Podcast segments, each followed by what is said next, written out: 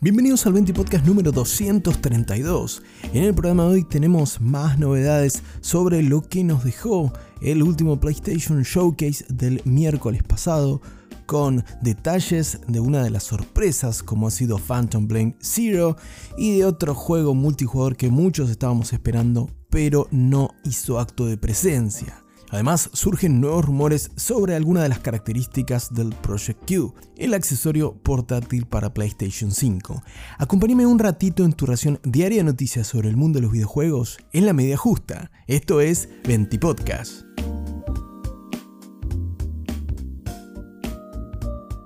Sin duda una de las sorpresas que nos dejó el último PlayStation Showcase fue Phantom Blade Zero, el juego del estudio chino S Games que por sus reminiscencias con Sekiro o of Tsushima, no confundió por un ratito, pero ya entrado el trailer de gameplay, pudimos ver que se trataba de una propuesta original con un corte muy al estilo Souls-like y una ambientación fantástica, oscura y a la vez muy muy oriental. Pasada la presentación en sociedad, ahora el estudio detrás de Phantom Blade Zero llevó a cabo una sesión de preguntas y respuestas en su canal oficial de Discord y fue aclarando algunas cosillas muy interesantes de esta propuesta llena de acción y combates. En primer lugar, aclararon que todas las imágenes que vimos de Phantom Blade Zero correspondían a imágenes realizadas con el motor del juego y que el gameplay se sentiría muy similar a lo que vimos, simplemente que se encontraba ajustado el ángulo de cámaras para generar un mayor impacto en la presentación del trailer y darle un tono más cinematográfico. Por otra parte, el estudio también confirmó un detalle más que importante sobre esta nueva aventura de acción y es la duración del propio juego que sus responsables estiman entre unas 30 a 40 horas. Por otra parte, de las preguntas recogidas de los fans que ansían ponerle las manos a Phantom Blade Zero, surgió la pregunta sobre cómo identificar el estilo de juego que nos encontraremos con Phantom Blade Zero. Es decir, si va a ser más un Devil May Cry con hack and slash puro o apuntará más a la propuesta de la gente de Front Software que vimos con Sekiro, que tenía mucho componente hack and slash, pero también mucho de la vertiente de los Souls-like con un combate mucho más coreografiado. El estudio detrás de este nuevo juego contestó que es una mezcla de este tipo de juegos y además sumó a Ninja Gaiden, el tradicional hack and slash del Team Ninja, ya que aclaró que este Phantom Blade Zero va a ser una mezcla de estos títulos, una aventura con múltiples caminos que seguir, un combate muy similar a Ninja Gaiden en lo que se refiere a un hack and slash tradicional y un mundo semi abierto del cual poder elegir diferentes caminos en lugar de un mapa estrictamente lineal. Además, el estudio detrás de Phantom Blade Zero respondió sobre cuánto tiempo llevan desarrollando este juego, para poder estimar cuándo lo tendremos, ya que Phantom Blade Zero no tiene una fecha confirmada de lanzamiento. El concepto inicial del juego fue escrito y diseñado en 2017, según los responsables de Phantom Blade Zero, pero este diseño estuvo a cargo de solo dos o tres miembros del estudio radicado en Beijing. El desarrollo actual que concluyó con lo que vimos en el PlayStation Showcase del pasado miércoles comenzó a principios de 2022, por lo que podemos suponer, sin que tengamos una confirmación oficial, que por lo menos un par de años le faltan a este Phantom Blade Zero para que podamos ver su lanzamiento.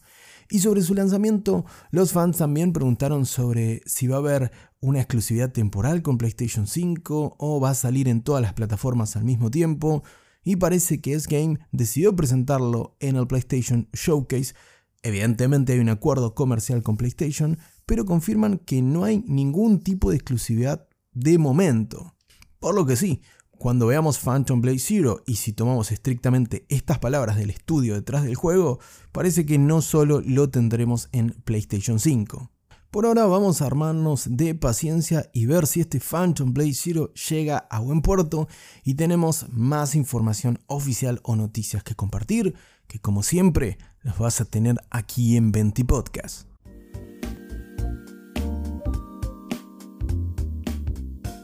Y hablando de noticias que compartir, como te decía en la edición especial del miércoles en la que tratamos este PlayStation Showcase y del cual se desprenden muchas noticias que estamos comentando en este propio episodio de este nuevo 20 podcast. Bueno, en mi opinión personal te decía que me había quedado como una sensación un poco agridulce o hasta un tanto vacía si se quiere, ya que me pareció que faltaban algunas bombas o faltaba un line-up mucho más claro de los first party, de los juegos desarrollados por los estudios de primera línea y que desarrollan en exclusiva para el ecosistema de PlayStation, en este caso de la PlayStation 5. Sí, sí, por supuesto estoy esperando con muchísimas ansias Final Fantasy XVI y ese Spider-Man 2 de Insomnia Games se ve increíble, pero no faltaron algunos anuncios que bueno,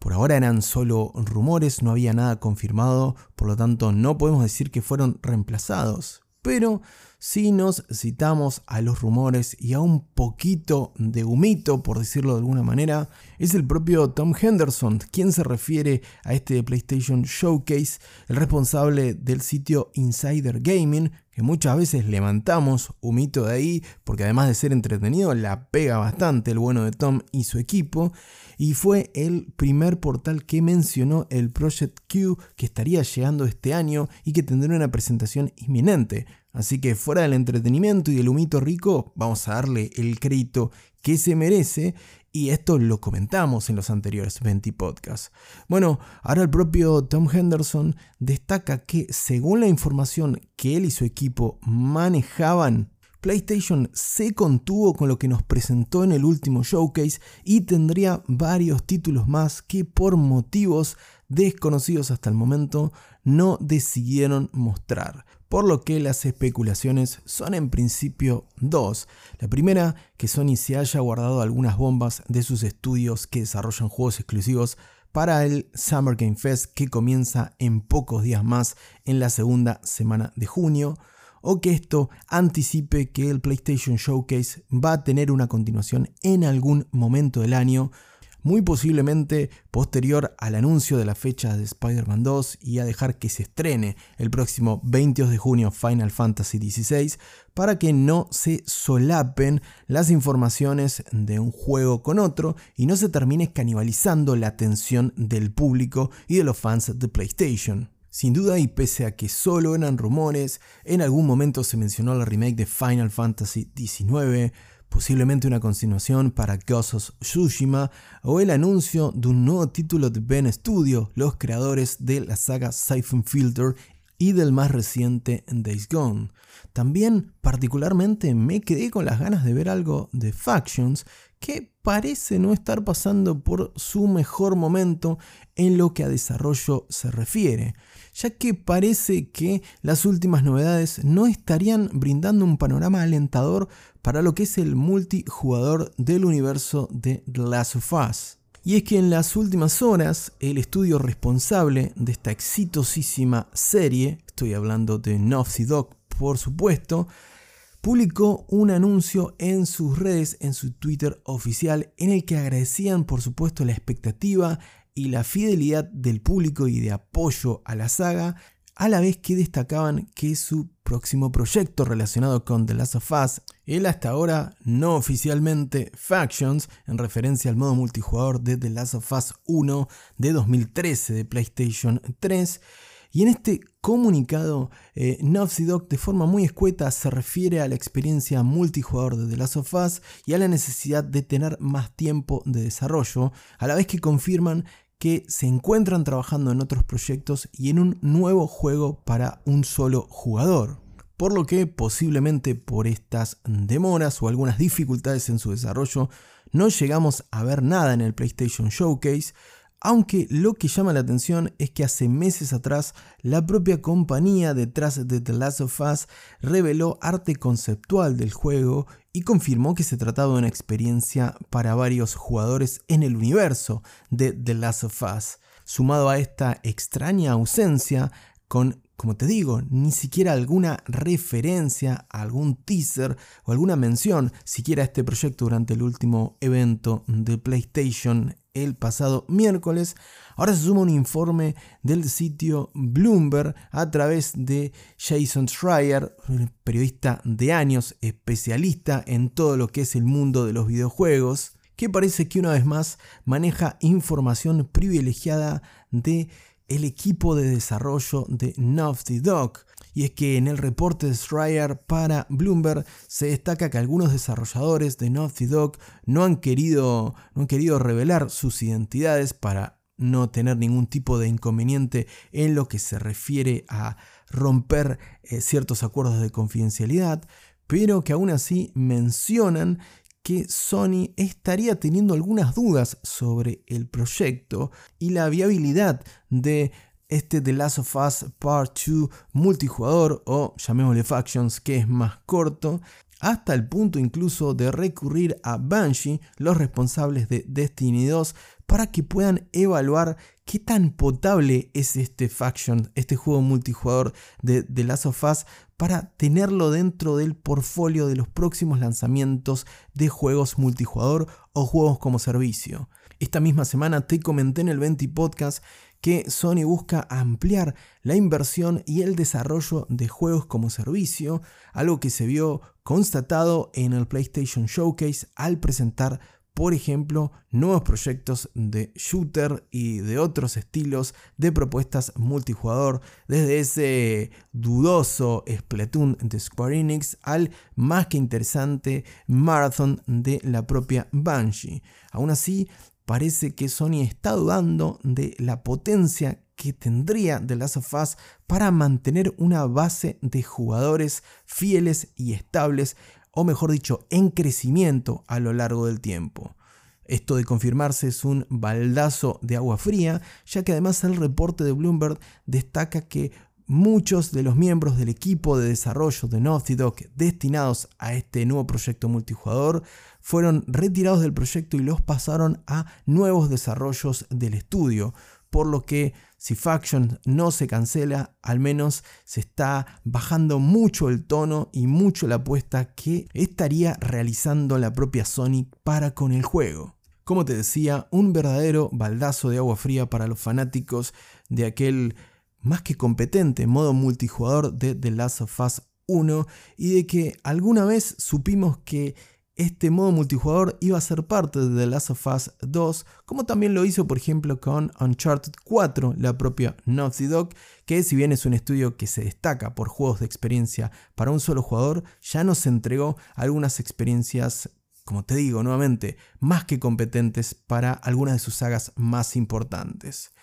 Tocará esperar, como digo siempre, a que se disipen todos los rumores y ver qué tan fidedigna es la información que maneja Bloomberg. Normalmente Jason Schreier no suele vender pescado podrido, así que de confirmarse, estos son muy malas noticias para la saga de Last of Us.